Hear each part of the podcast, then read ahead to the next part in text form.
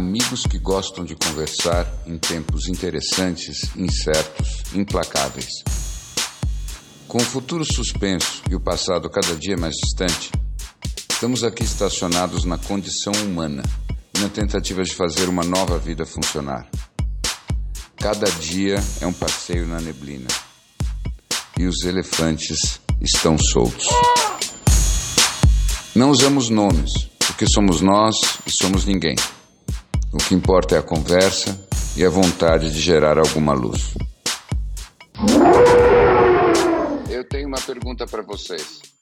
Qual vai ser a primeira transgressão verdadeira da quarentena pessoal que vocês vão fazer? Aquilo que vocês vão dizer, não, agora eu vou cometer esse, vou correr esse risco, azar, eu escolho, eu sou adulto, eu vou fazer isso mesmo não sendo muito seguro pode imaginar um momento futuro em que já esteja oficialmente liberado para sair de casa. Então, não estamos fazendo nada não recomendável, mas nós sabemos perfeitamente que essa liberação vai acontecer muito antes de ser seguro. Então, qual é o primeiro risco que vocês pretendem correr?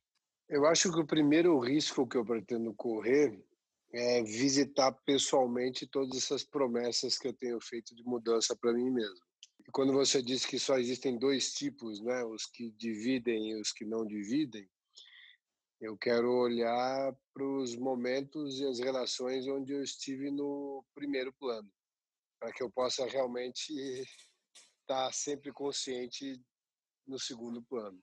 E para isso, eu acho que esse é um, é um risco mesmo, um risco de, de revisitar esses lugares todos uh, com a mesma coragem que eu tenho hoje quando eu estou aqui protegido em quatro paredes só com as minhas ideias. Eu estava indo para um caminho um pouco mais mundano de pôr o pé na areia, de conseguir provar um pouco dessa liberdade, mas eu acho que esse ponto que você tocou mudou meus pensamentos totalmente. Você falou tudo na sua resposta, que é será que eu vou conseguir viver essa nova vida diante dos padrões que eu estou imaginando agora que eu tenho esse meu momento de pausa na minha quarentena, será que eu vou conseguir segurar e não voltar para o meu papel encaixado na Matrix que eu vivia? Esse, para mim, é muito maior do que o meu risco de colocar o pé Pegar na areia, pegar, colocar um pé na areia, visitar meus amigos, visitar as pessoas que eu amo. Para mim, o, é, claramente eu me, eu me descubro um cara muito tátil e eu tô louco para poder beijar e abraçar as pessoas que eu gosto por aí. Esse negócio de, de ficar eh, cumprimentando as pessoas, dando chutinhos ou batendo cotovelos, para mim não tem graça nenhuma. Para mim nada substitui um bom abraço. Eu, eu gosto de dar beijo, sou beijoqueiro, então eu, meus riscos vão começar por aí mesmo. Uma hora eu vou chegar e dizer: ah, tá bom, vírus, mas é, eu preciso me expressar aqui. Vai ser. Agora, é, eu, eu, até queria fazer uma, uma colocação aqui para os dois. Uma, uma coisa que me ocorreu é que a gente viu muito essa essa quarentena como uma excelente oportunidade de olhar para dentro, de treinar mais, né? E, enfim, desenvolver outros aspectos outrora negligenciados da nossa, seja psique ou seja da nossa parte espiritual. Mas, jovens, eu tenho a impressão cada dia mais que isto não é treino, isto já é o jogo. E, e como diria o, o Tiger Woods, né? quando você aprende um swing novo, e quando ele aprende um swing, aprendia um swing novo, a maior dificuldade dele é na hora que ele começava a errar durante o jogo, não querer voltar para o swing antigo, porque precisava de muito tempo entre estímulo e reação para que realmente não viesse o padrão de usar o estímulo antigo. E a gente aqui, a impressão que eu tenho é que a gente já está no jogo e que sim, alguns têm essa possibilidade de olhar para dentro, de gastar mais tempo se observando, mas eu acho que talvez observar essa ação seja até mais interessante agora do que pensar em como treinar mais, né? Eu gosto muito disso que você falou, porque eu acho que já é jogo, concordo. E eu acho que é um novo jogo com novas regras. A gente está sentando numa, numa mesa de gamão com carta de baralho. Essa é uma boa. você consegue se relacionar minimamente com aqueles jogos, você sabe algumas regras, mas tem uma, uma temporalidade uma, um frame ali que é completamente diferente. Uma coisa que eu tenho pensado muito é que talvez não seja um exagero pensar que tem muita gente renascendo, tem, tem muita gente que está passando por, um, pelo, por uma própria ressurreição do próprio ego, de parar, de repensar uma vez que a gente já está nesse jogo, é o que, que a gente vai levar para esse nosso novo jogo? O que que nessa volta aí para essa para essa Matrix que a gente está voltando, o que que renasce? Na minha observação, eu acho que esse nosso nosso papo não vale para todas as pessoas que eu conheço. Eu conheço várias pessoas que estão tratando esse intervalo como um intervalo desconfortável e só estão tentando calcular qual é o caminho mais curto para aquilo que seria é, a vida anterior. Por N razões, e a principal razão eu acho que é, é muitas pessoas acham que viver é aplicar modelos aprendidos e acham, inclusive, que é uma ideia meio tola tentar inventar modelos que nunca foram testados e você correr o risco de fazer algum grau de revolução pessoal. Uhum. Bem ou mal, é, em geral, são pessoas que também tendem a achar, quando estão mal num relacionamento, que não vale a pena se separar, porque a próxima parceria vai ser trocar seis por meia dúzia. Então, nós estamos falando de um perfil psicológico, que também merece ser respeitado, porque, afinal de contas, eles também podem, às vezes, acertar, enquanto nós acertamos outras vezes. De qualquer modo, me parece que nós fazemos parte daquele grupo que, quando imagina uma volta para alguma coisa próxima, uma tentativa de mundo como era o mundo antigamente, antes de mais nada, a gente sente uma profunda angústia, porque parece que é um, uma ilusão. É como se fosse assim: ah, cá estou eu caindo na ilusão do velho swing para mim, pelo menos, a questão toda do novo swing do Tiger Woods, que o Gol falou, é que essa é uma grande imagem daquilo que você ainda não sabe. E a certeza de que, se você não se dedica a aprender um movimento novo, você já está fora do jogo.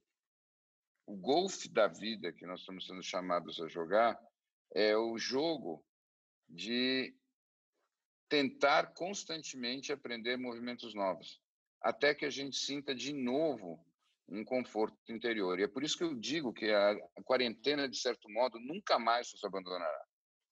Nós podemos sair da quarentena e começar a andar pelo mundo de novo, mas a quarentena passa a ser uma memória das mais fortes da nossa vida e ela é sempre a lembrança de que nós podemos parar e olhar a nossa vida do lado de fora ou do lado de dentro para mim é claro que para essas pessoas nas quais eu me incluo, todo e qualquer equilíbrio e bem-estar depende de vislumbrar um outro futuro, algo depois dos 40 dias.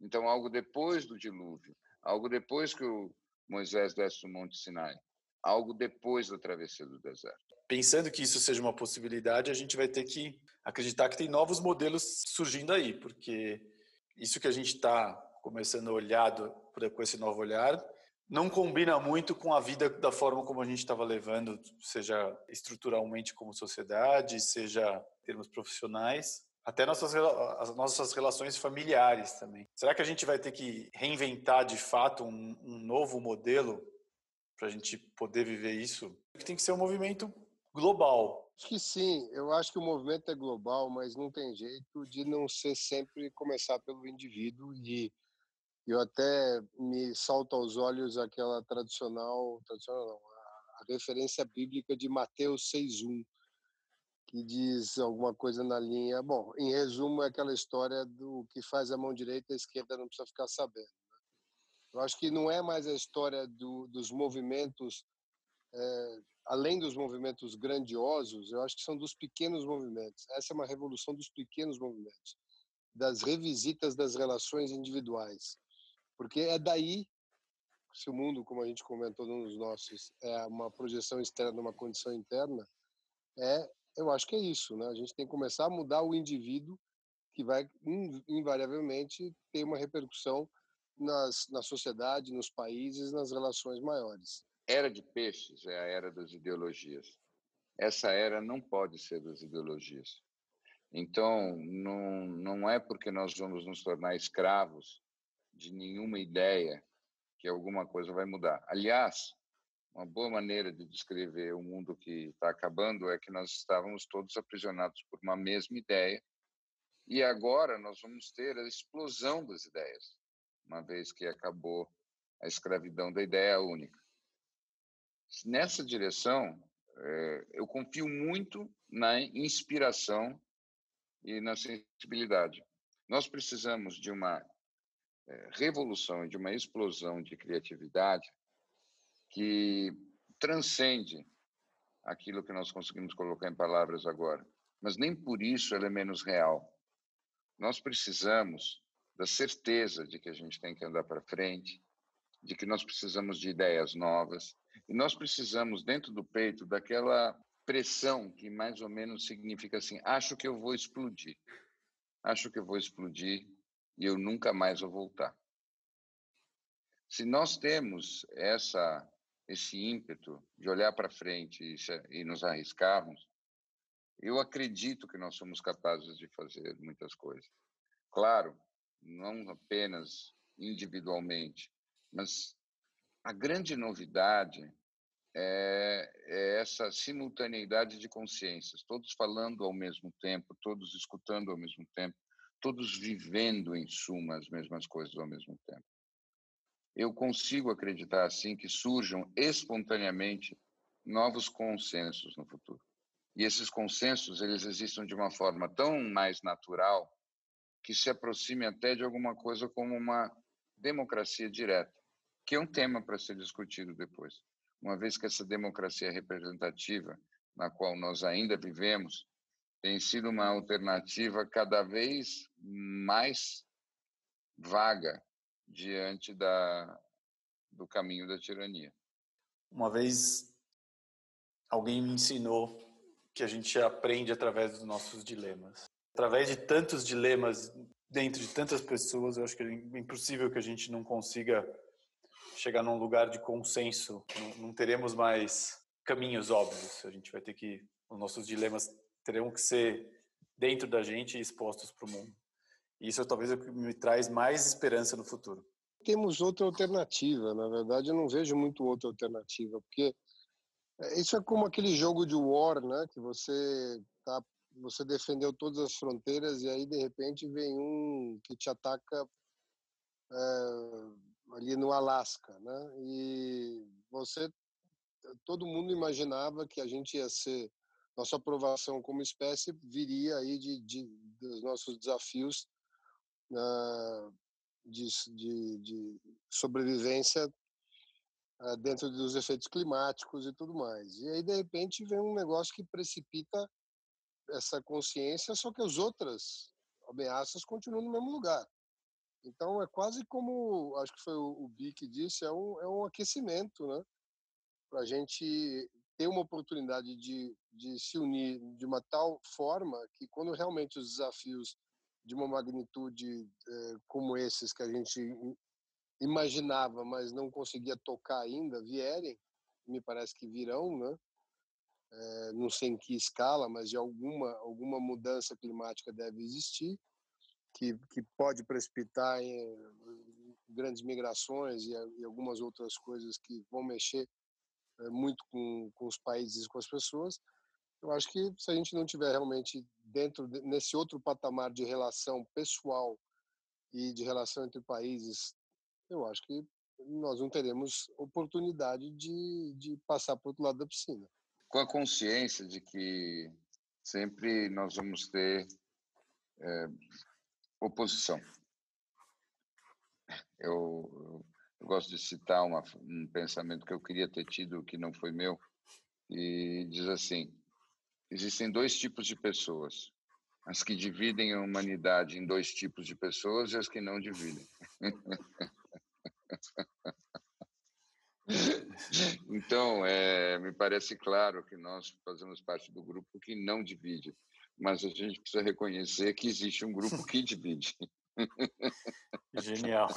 Então, a oposição vai estar lá dada e nós não podemos esquecer isso e achar que é só a gente botar a trilha sonora do, do, do musical Hair, todo mundo dá as mãos e ninguém mais cortar o cabelo e vai dar tudo certo. É, vai ser mais, mais complicado do que isso, mas concordando com o gol, alguém tem uma ideia melhor? Eu não tenho. E o que, que tem do lado de lá da piscina? Ah, veja, para mim, o que tem do outro lado da piscina é o que eu chamo do Renaissance Reload. Para mim, é um novo renascimento, o que significa é, um mundo onde as pessoas estão o tempo todo mais conscientes de, de o que, que é ser humano. E elas têm, de novo, uma pergunta sobre o que, que é ser humano no mundo e o que, que é a vida, e a gente começa, de novo, a, a discutir e, e entender que essa experiência de estar vivo é algo completamente plástico e um convite à criatividade. E que no momento em que nós perdemos uma conversa sobre isso, nós perdemos o essencial.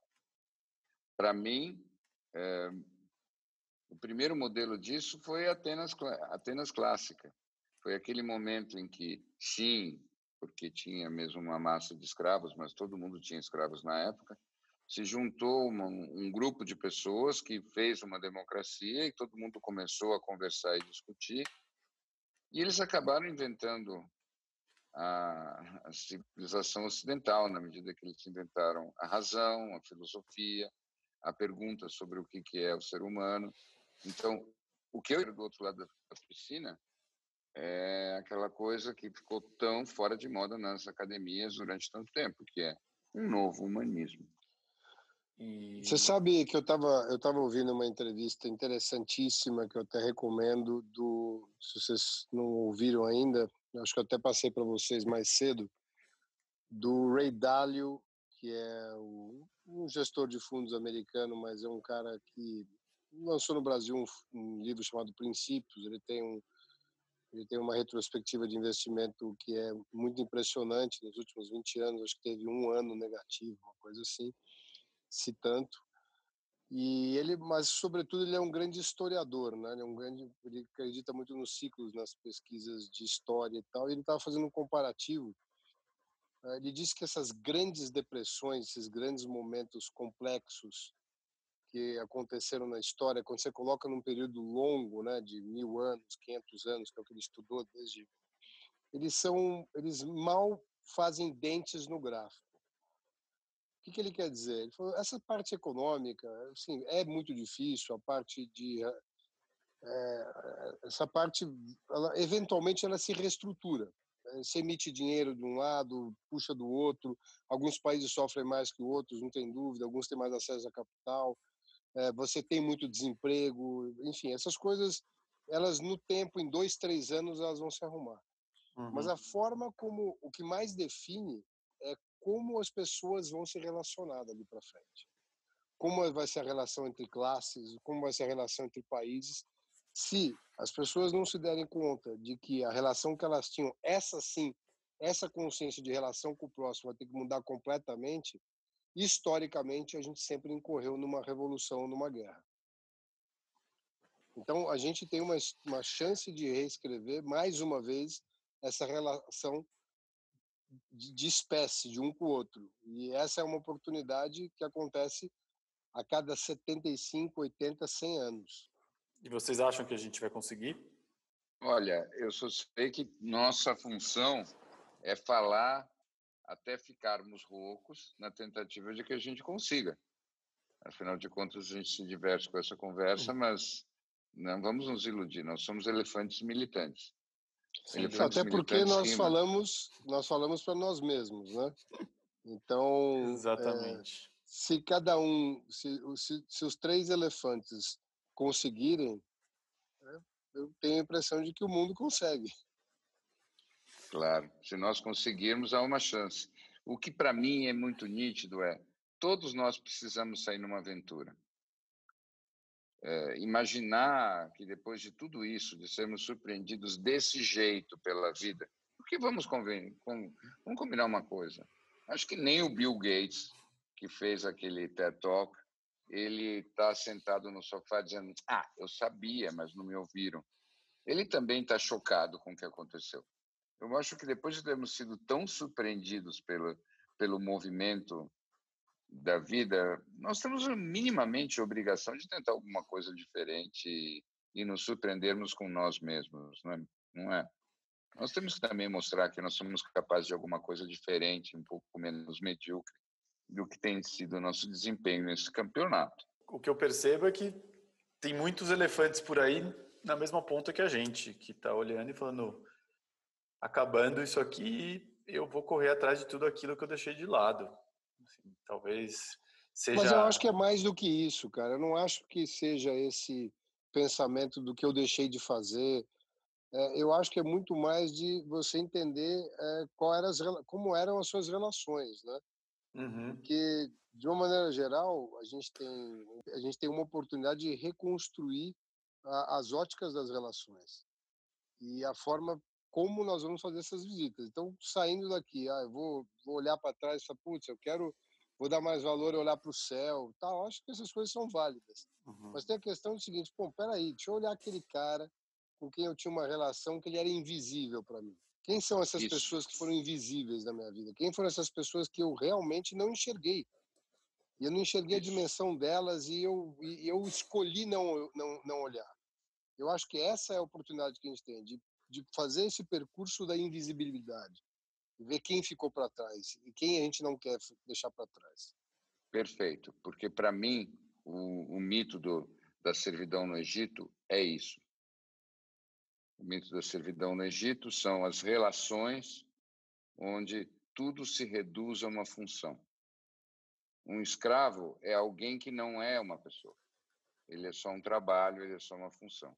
Me parece muito claro que o que o Gol está falando é ou nós começamos a, a reestruturar nosso pensamento com um grau de solidariedade diferente, que nem é sentimental, mas é eficaz, ou seja, ou nós como humanidade pegamos a sério esse desafio de cuidarmos de todos e realmente colocamos a nossa competência para funcionar nessa direção, coisa que é muito questionável se a gente chegou a tentar, é, ou é muito pouco provável que tenha muita gente para contar essa história daqui a alguns séculos.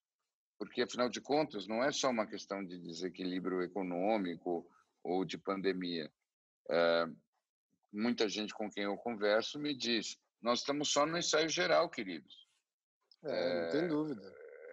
A grande questão é a mudança climática que vem na sequência. Se nós não estivermos coordenados e solidários e capazes de fazer sacrifícios em vista do todo, não vai ter humanidade depois para contar essa história. É isso que muita gente legal nos diz. Então, do ponto de vista evolutivo, ok, Go, eu aceito o teu desafio, vou colocar em palavras qual é a lição de casa. A lição de casa é você conseguir habitar o planeta não colocando o teu interesse pessoal acima do interesse de todos os outros. E você fazer isso não porque você é bonzinho e não porque você é obrigado, mas apenas porque você entendeu que você é parte de um todo e que a humanidade é você. É, eu, eu vou falar o que você falou de uma maneira ainda mais simplória. Ou quem levantar primeiro estende a mão para quem ainda está deitado, ou três passos depois de ficar de pé, provavelmente será atropelado por um ônibus. Difícil dizer alguma coisa depois dessa imagem. Ainda estou ouvindo o barulho das ambulâncias. Se você quiser receber os próximos episódios dos Elefantes em primeira mão, passa no nosso site e deixe seu e-mail, elefantesnaneblina.com.br. E lá você encontra também o blog dos elefantes, onde a gente vai colocar algumas das referências que aparecem em nossas conversas. E obrigado por nos ouvir até aqui. Até mais!